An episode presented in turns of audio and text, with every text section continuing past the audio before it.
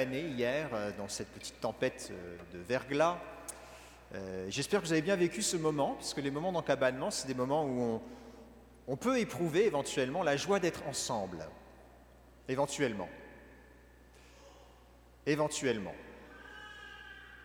On a eu la joie, nous, de se retrouver ici en fraternité avec les frères prêtres, et, et c'est toujours un moment assez convivial de se retrouver chacun avec son caractère, Père Martin avec son soin de l'esthétique et son désir de confort, Père Kevin qui aime aussi qu'on soit dans un esprit de convivialité et qu'on soit bien tous ensemble, et moi qui aime que les choses soient en bon ordre et assez bien organisées.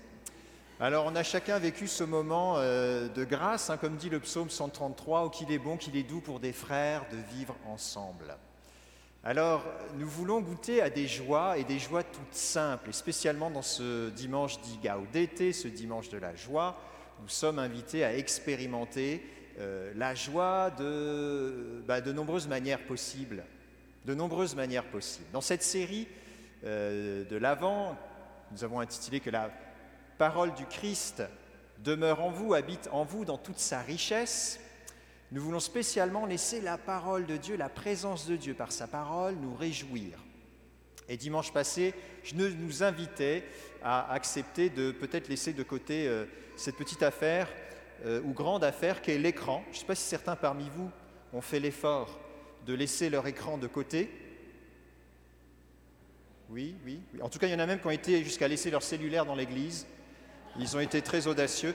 Moi, personnellement, j'en ai pas besoin. Donc, si vous avez perdu votre cellulaire, laissez ici, vous pouvez vraiment le récupérer.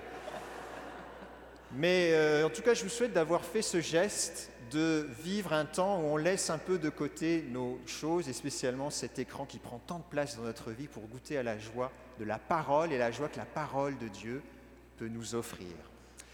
Alors, ce qui est beau avec la joie, c'est que elle ne nous quitte pas. Cette joie, nous pouvons sans cesse la retrouver. Il y a de nombreuses manières d'y nous y abreuver. Il n'y a pas une seule source de la joie. Elle est multiforme. Il n'y a pas de pénurie de la joie comme il y a une pénurie de main-d'œuvre.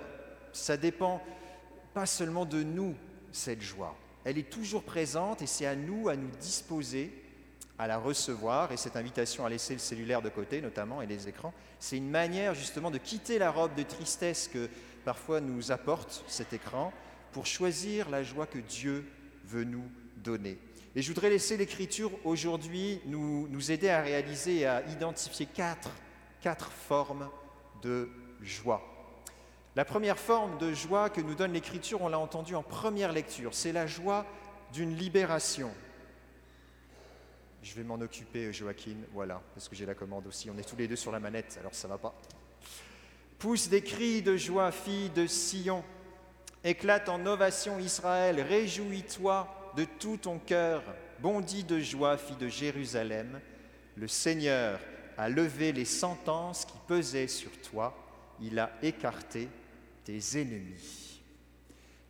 La fille de Sion est invitée à se réjouir parce que Dieu vient la libérer. La libérer d'un fardeau, la libérer des ennemis, la libérer d'une sentence. Cette première joie qu'on est invité à expérimenter, qu'on peut expérimenter, c'est donc la joie d'une libération. Il y a un fardeau qui pesait sur nous, une pression, il y a une charge lourde qui était déposée sur nous, qui nous est enlevée.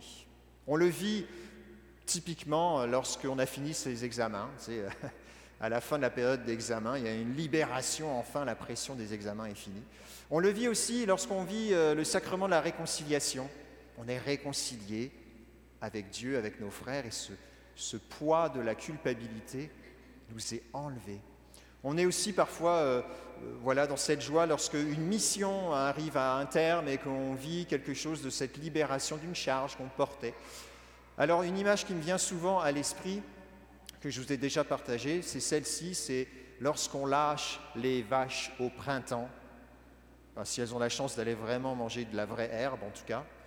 Voilà comment elles sortent, elles bondissent elles ont la joie d'être libérées de cette prison qui était l'étable pendant tout l'hiver et de pouvoir enfin sortir sur l'herbe et goûter à de l'herbe fraîche. J'avoue que c'est une joie qui me tient à cœur, pas spécialement la joie de la vache, hein, mais la joie de la libération. C'est une joie qui me caractérise particulièrement. J'avoue que j'aime bien vivre ces moments où on sent qu'il euh, y a quelque chose qui nous est enlevé, un fardeau qui nous est enlevé.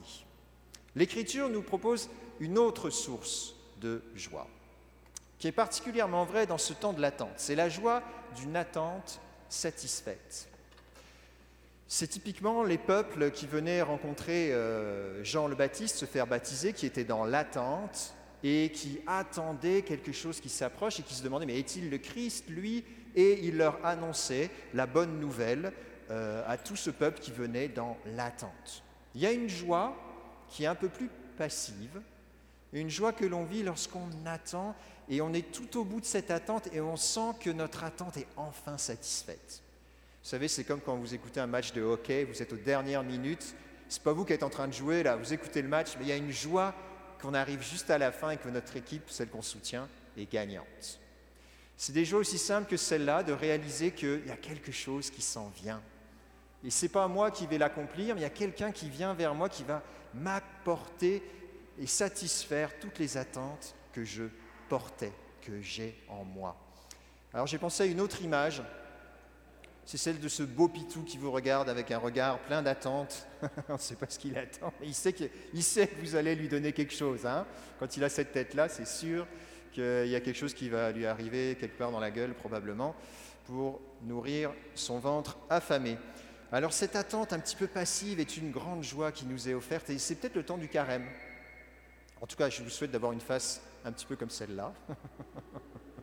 je ne peux pas voir avec les masques, ça ne se voit pas. Mais, euh, mais euh, en tout cas, c'est d'être vraiment les yeux pleins d'attente et le désir de vivre quelque chose, Dieu s'en vient. Celui qu'on attend s'en vient. Ça, je vous dirais, c'est un peu la joie de Père Martin, un peu plus dans notre fraternité. Il est un peu plus comme ça. Je vous propose la troisième joie, qui est la joie d'être ensemble. Ça, c'est la lettre aux Colossiens qu'on vient d'entendre.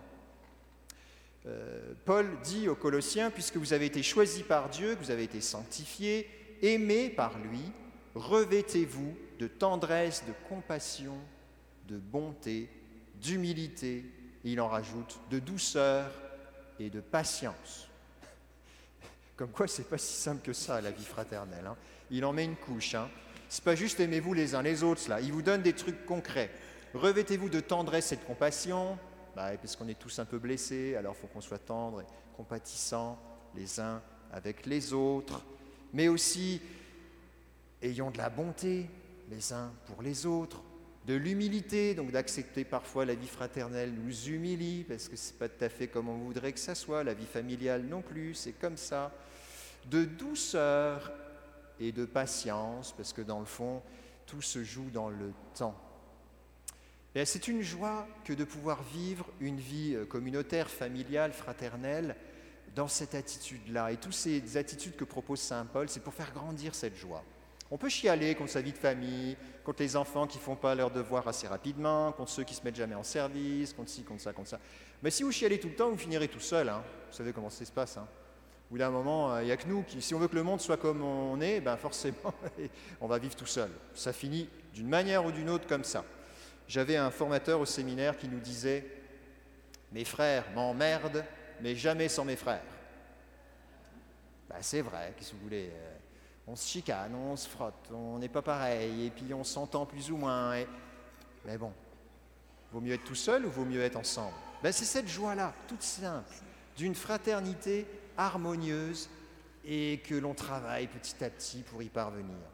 Alors l'image qui m'est venue, c'est celle-ci. Et là, j'ai pensé à Père Kevin, qui fait tout pour que la petite communauté des oies aille bien ensemble et avance comme il faut, sans en perdre une et en égarer aucune sur le bord du chemin. Enfin, il y a une dernière joie, qui est en fait la joie suprême, qui est la joie que nous voulions euh, expérimenter pendant ce temps de, de l'Avent.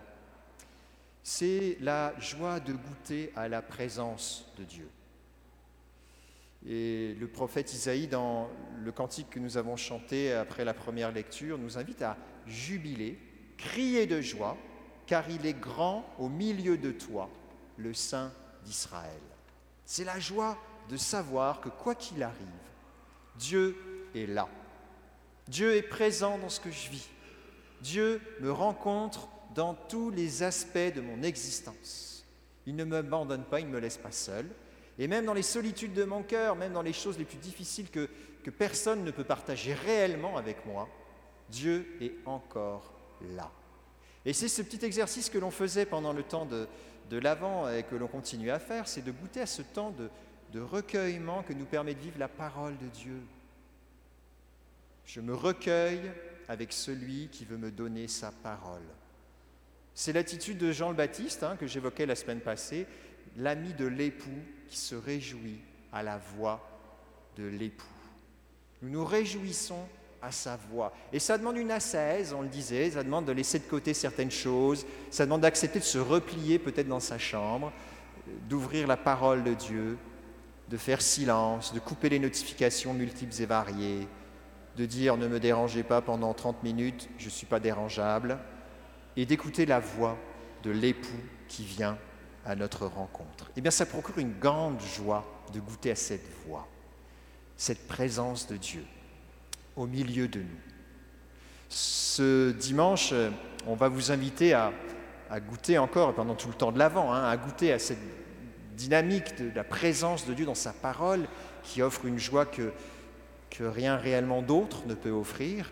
Mais finalement, on va vous inviter à vivre une démarche aujourd'hui que toutes ces joies sont rassemblées dans une démarche qu'on va vous proposer aujourd'hui, notamment la démarche de la réconciliation.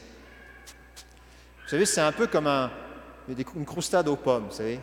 On doit d'abord beurrer le plat, on le met de côté. Après, on doit préparer les pommes et puis on les met de côté, on réserve. Et puis après, on doit préparer euh, le croustillant, on le prépare, on le met de côté. Puis après, on va préchauffer le four, il fallait le faire avant, sinon c'est pas chaud à temps. Bref.